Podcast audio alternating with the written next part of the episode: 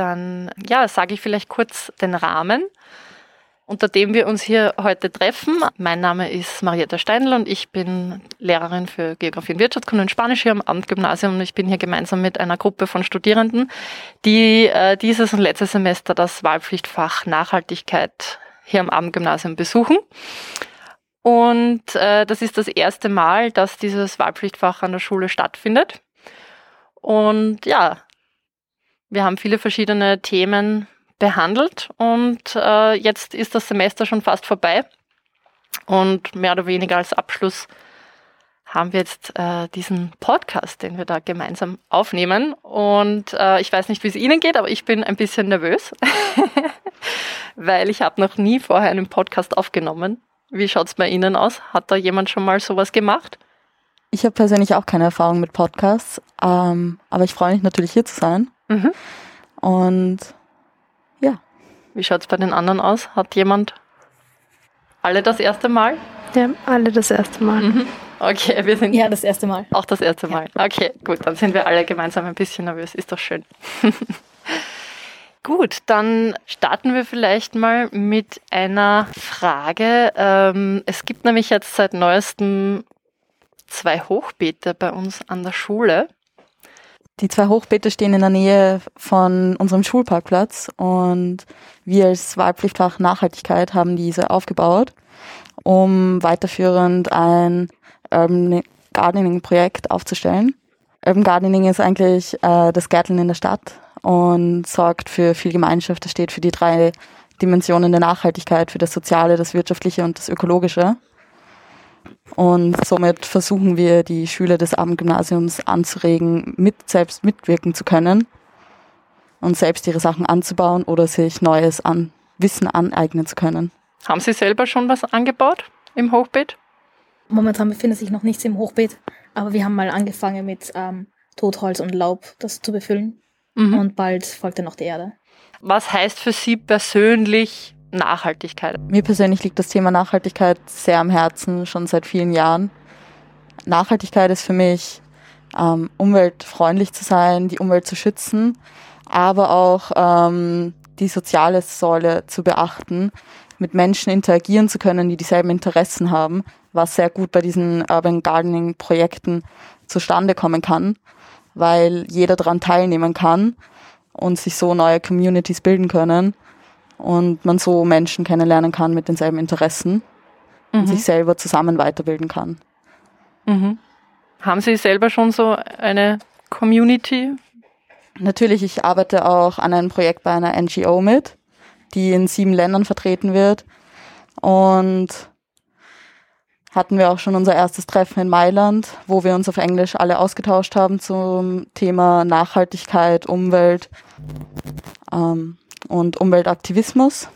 Und somit habe ich auch viele Leute kennengelernt aus anderen Ländern sogar, die mit derselben Meinung, für dieselbe Meinung einstehen und sich alle für die Umwelt sehr interessieren. Mhm. Also Umweltschutz ist Ihnen sehr, sehr wichtig. wichtig ja. Mhm. Ähm, was verbinden die anderen mit, mit dem Thema?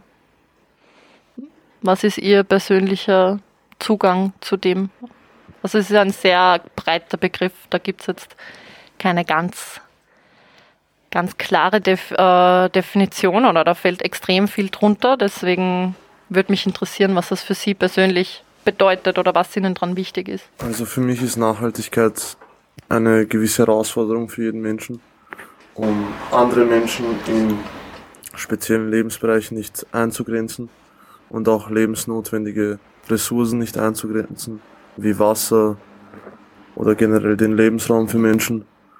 Um das zu verhindern, sollte man einen gewissen Lebensstil führen, um dies eben aus dem Weg zu gehen. Und haben Sie da auch schon irgendwie Erfahrungen mit diesem gewissen Lebensstil? Also gibt es da irgendwas, was Sie persönlich schon machen oder vielleicht verändert haben? Ja, ich achte sehr drauf, woher meine Produkte kommen. Also wenn ich einkaufe, dass das meistens Bio ist. Was ich noch nicht schaffe, ist, meinen Fleischkonsum zu vermindern. Also das ist eine Sache bei mir, die gewöhnungsbedürftig ist. Und damit tue ich mir noch schwer. oft ist das dann vielleicht auch so ein bisschen verknüpft mit einem schlechten Gewissen. Also ich hatte auch so jetzt, das war so meine Erfahrung jetzt von dem Wahlpflichtfach, dass ich manchmal das Gefühl hatte, so mit halt, mit halt fertigen Werten irgendwie da reinzukommen und das so ein bisschen mit dem erhobenen Zeigefinger und ihnen dann vielleicht manchmal irgendwie ein schlechtes Gefühl mitzugeben oder sowas wie ein schlechtes Gewissen. Das würde mich interessieren, ob Sie das so wahrgenommen haben. Also natürlich, vielleicht hat man dann ein schlechtes Gewissen, aber man hat, also ich habe es persönlich versucht und wenn man das so vergleicht, äh, ein Produkt, äh, was nachhaltig bio oder äh, was sonst ist, ähm, ist es meist doppelt so teuer oder ja doppelt so teuer. Und wenn man halt äh, ähm, in einer großen Familie lebt, kann man sich halt nicht so erlauben, sehr teure Produkte zu kaufen. Ist es ein Lebensstil, der sich nicht, also die sich nicht jede Person leisten kann. Mhm. Daher ist es mit sehr vielen Problemen verknüpft. Aber versucht hat man es ja auf jeden Fall. Also Sie meinen, Sie haben selber auch versucht? Ja, versucht regional einzukaufen, vielleicht Bio. Ja, aber es ist nicht immer möglich. Auch zum Beispiel äh, den persönlichen äh, CO2-Fußabdruck zu vermindern, aber man ist schon auf einen bestimmten Lebensstil gewohnt, den kann man nicht so einfach verändern. Also mit dem Auto fahren oder sei es andere Sachen. Ist nicht so leicht zu ändern. Gibt es einen Bereich, wo es Ihnen leicht gefallen ist, was zu verändern? Für mich persönlich, ich schaue seit drei Jahren drauf, dass ich immer regional, saisonal ähm, und meistens auch vegan ähm, lebe und mich ernähre. Und ich trinke zum Beispiel seit drei Jahren keine tierische Milch mehr. Und mittlerweile, oder seit drei Jahren jedenfalls, seitdem ich das verfolge, kostet eine vegane Milch, ähm, ob es Sojamilch, ob es Mandelmilch oder Hafermilch ist, im Supermarkt circa 2,99. Und durch das Wahlfach habe ich bisschen wieder diese Re Relation bekommen, ähm, wie viel eine Kuhmilch ähm, im Geschäft kostet, dass sie fast nur ein Euro oder so kostet. Aber wieso durch das Wahlpflichtfach? Ähm, weil es mir nicht mehr bewusst war, weil ich seit drei Jahren immer dieses wahnsinnig teure Produkt eigentlich gekauft habe, obwohl dazu dadurch eigentlich keiner wirklich zum Schaden kommt, ähm, ist es einfach noch immer teurer. Und das hat mich richtig überrascht, dass eine Kuhmilch einfach nur ein Euro irgendwas kostet oder weniger sogar. Mhm. Fand ich ein bisschen schockierend. Also ich denke, das ist ganz was Wichtiges, was Sie ansprechen, dass äh, eben ein nachhaltiger Lebensstil kann nicht nur eine individuelle Entscheidung sein, weil eben das davon abhängt, ob man sich das überhaupt leisten kann oder wie teuer die nachhaltigen Produkte sind zum Beispiel. Also ähm, auf der individuellen Ebene allein werden wir das nicht lösen können. Also da braucht schon auch ähm, die Veränderungen in der Wirtschaft und den politischen Willen, dass wir dabei unterstützt werden, nachhaltige Konsumentscheidungen zu treffen. Aber was mich halt äh, inspiriert hat in diesem äh, Wahlpflichtfach, dass ich ähm, gesehen habe, wie viel äh, Müll äh, oder Plastik im Meer landet und halt das ähm, die Fische vergiftet. Äh, und daher achte ich jetzt schon äh, auf Mülltrennung, Recycling. Also das ist schon jetzt ein Thema für mich geworden. Aber sonst versucht man's. Ja, es gibt ja auch seit einem oder seit zwei Jahren gibt es auch die Möglichkeit an der Abendschule, also am Abendgymnasium zu recyceln.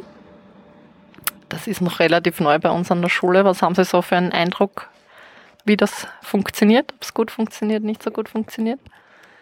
Wir haben uns ja auch im Sinne des Wahlpflichtfachs angeschaut, was in den Müllcontainern des Abendgymnasiums wirklich landet. Ob die Schüler des Abendgymnasiums wirklich Müll trennen können und ob es sie eigentlich wirklich interessiert, ähm, den Müll richtig zu trennen.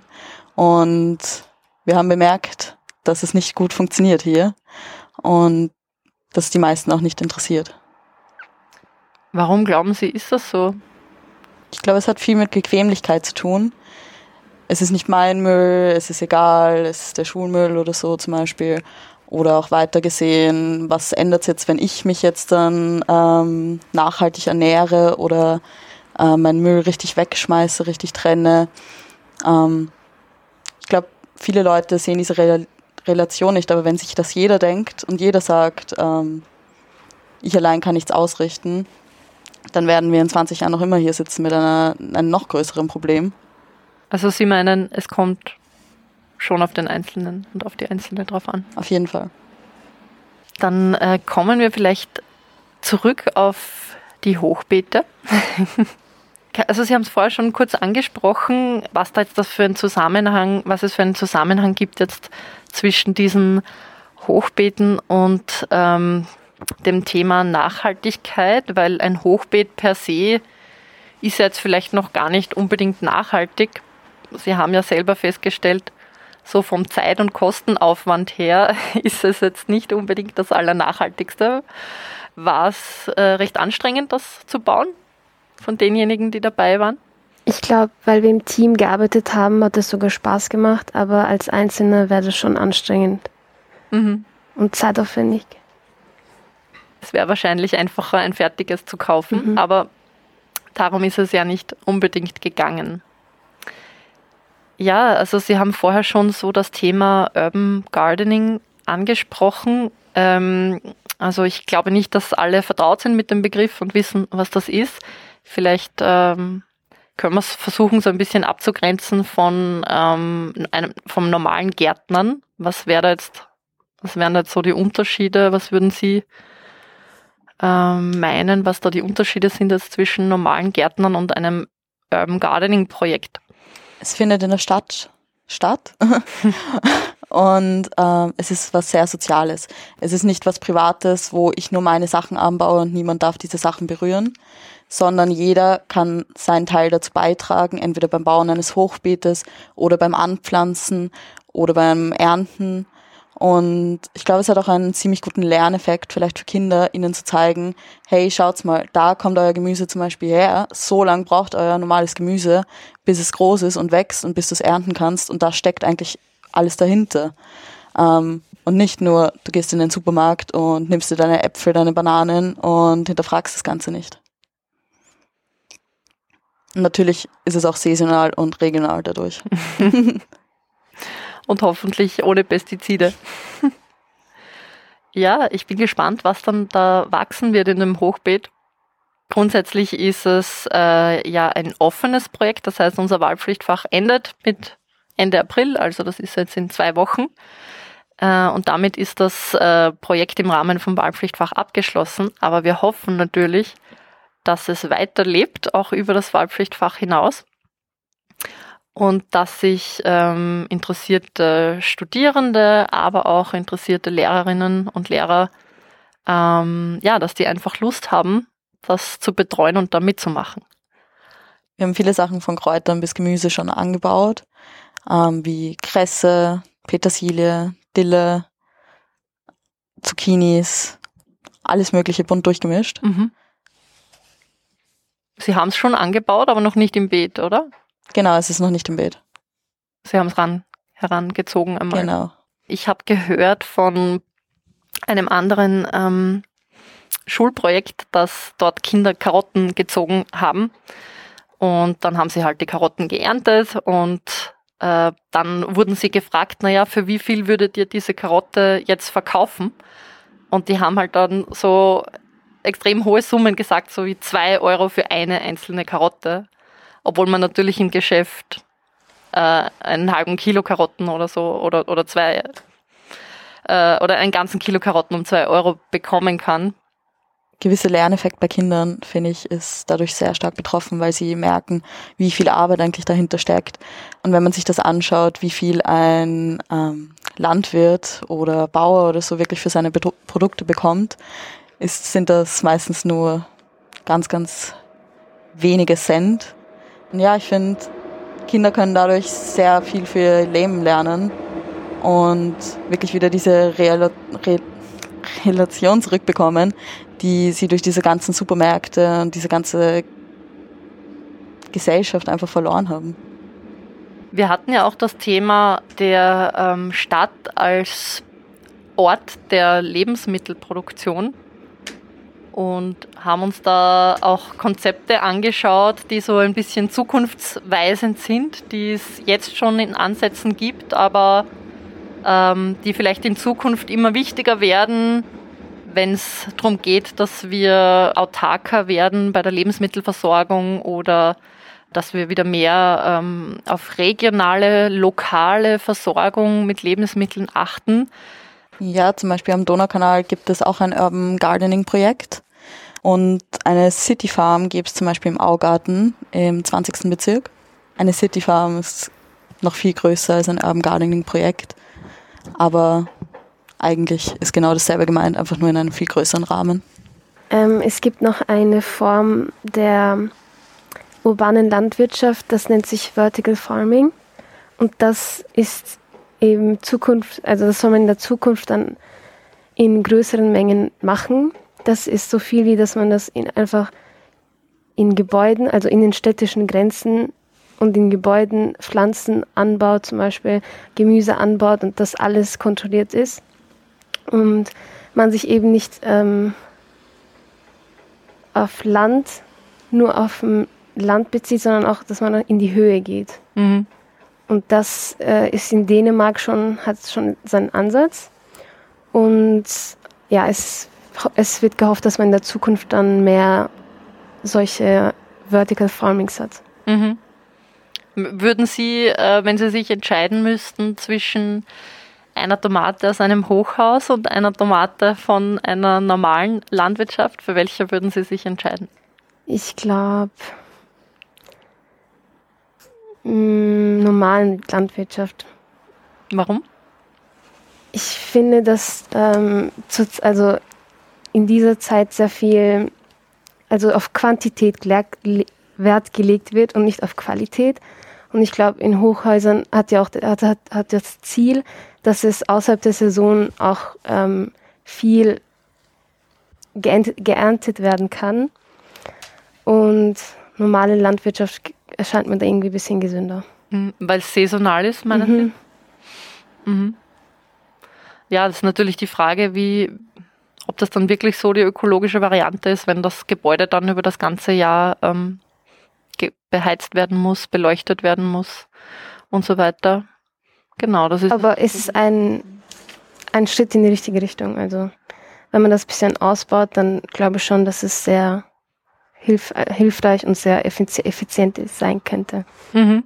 Ähm, wir haben uns generell auch ähm, mit dem Konzept Urban Farming beschäftigt und dieses Vertical Farming, was Sie da gerade beschrieben haben, das wäre so ein ein spezieller Bereich, wo man eben in die Höhe geht, wie Sie schon richtig gesagt haben.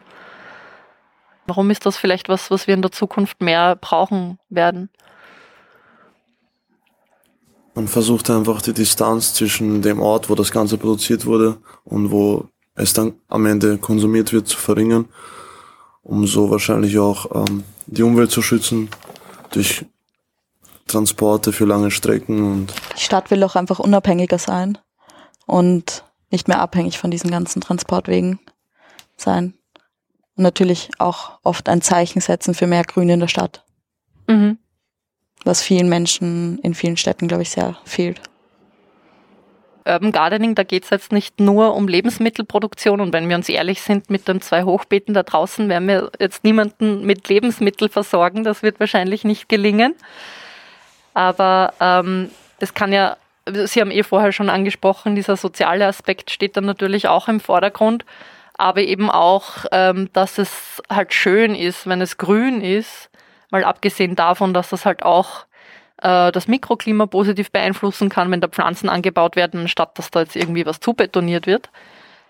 Genau, also einfach die Stadt auch ein bisschen zu verschönern und Orte, die vielleicht nicht so schön sind, schöner machen, indem man dort Pflanzen anbaut und dann vielleicht noch eine Bank hinstellt und dort gemeinsam im besten Fall irgendwie eine gute Zeit hat.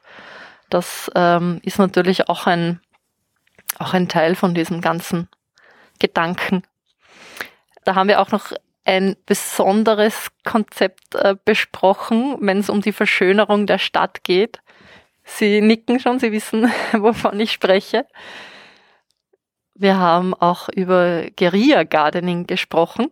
Dabei schmeißt man meistens Bomben aus Pflanzensamen einfach auf willkürliche Plätze, um so ein Zeichen zu setzen für mehr Grünen in der Stadt. Aber es werden auch zum Beispiel Dosen mit Blumen drinnen aufgehangen. Das Negative dabei ist halt, man kann es jederzeit einfach abnehmen und es ist natürlich auch illegal. Man kann jetzt nicht auf irgendeinem Platz einfach anbauen, was man möchte. Fällt Ihnen ein Platz ein bei Ihnen in der Umgebung vielleicht, wo Sie wohnen, den Sie verschönern möchten mit Pflanzen? Also ich persönlich wohne in einer Gegend, wo jeder einen Garten hat. Das heißt, für mich, ich sehe jeden Tag sehr viel Grün. Mhm. Dann sind Sie beneidenswert. ja. Aber ähm, ich persönlich würde es, glaube ich, trotzdem eher nicht machen, weil es doch auch illegal ist. Und ich glaube, diesen Schritt würde ich mich nicht trauen. Glauben Sie, Sie äh, würden angezeigt werden, wenn Sie Blumen pflanzen? ich weiß jetzt nicht ganz genau, wie sehr jetzt die anderen das jetzt negativ sehen würden, aber ich würde das Risiko einfach nicht nehmen. Mhm. Ja, ich wohne auch eigentlich außerhalb von der Stadt. Ich wohne in Niederösterreich und dort gibt es auch relativ viel Natur. Und ich habe das Glück, dass ich auch in der Nähe von der Donau wohne und von vielen Teilen, wo es relativ viel Wald gibt, wo man spazieren kann. Und deswegen würde ich das eher nicht machen, da ich das Glück habe, dass ich, dass mir das zur Verfügung steht, in unmittelbarer Nähe. Also ich wohne auch neben der Donau, daher sehe ich auch oft grün. daher habe ich es nicht nötig, irgendwie was zu verschönern. Wenn ich halt äh, die Natur genießen will, dann gehe ich einfach zur Donau und gehe da spazieren. Da habe ich nicht so ein Abhängigkeitsgefühl, jetzt irgendwas äh, pflanzen zu müssen. Mhm. Es ist schön, dass Sie alle so im Grünen wohnen. Ich wohne auch direkt an einem Park, also ich bin auch gut versorgt mit Grünem, muss ich sagen. Wie schaut es bei Ihnen aus?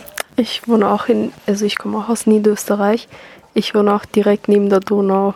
okay, Sie wohnen alle neben der Donau. Bei uns hat auch jeder einen Garten. Mhm. Ich wohne in der Stadt, aber es wird von der Stadt Wien sowieso ähm, genug angepflanzt in meiner Nähe, deswegen habe ich das jetzt nicht nötig, sozusagen. Mhm. Ja. Ich wohne auch in Niederösterreich und habe meinen eigenen Garten, wo ich alles anpflanzen kann, was mein Herz begehrt. Aha. Und meine Nachbarn genauso. Also wir haben sehr viel Grün. Aber natürlich, wenn man hier in den 21. Bezirk kommt, mängelt sehr an der Grünheit. Ja, also ich hoffe, dass wir mit den Hochbeeten und mit dem zukünftigen Urban Gardening Projekt vor allem halt den Leuten was bieten, die eben nicht so das Glück haben wie Sie, dass Sie im Grünen wohnen, dass Sie an der Donau wohnen, dass Sie sogar einen eigenen Garten haben. Ähm, das haben ja ganz viele Menschen nicht und vielleicht können wir den einen oder die andere ähm, ja da glücklich machen, wenn sie dann hier ihren kleinen Flecken haben, den sie bearbeiten können und ähm, ja Freude daran haben.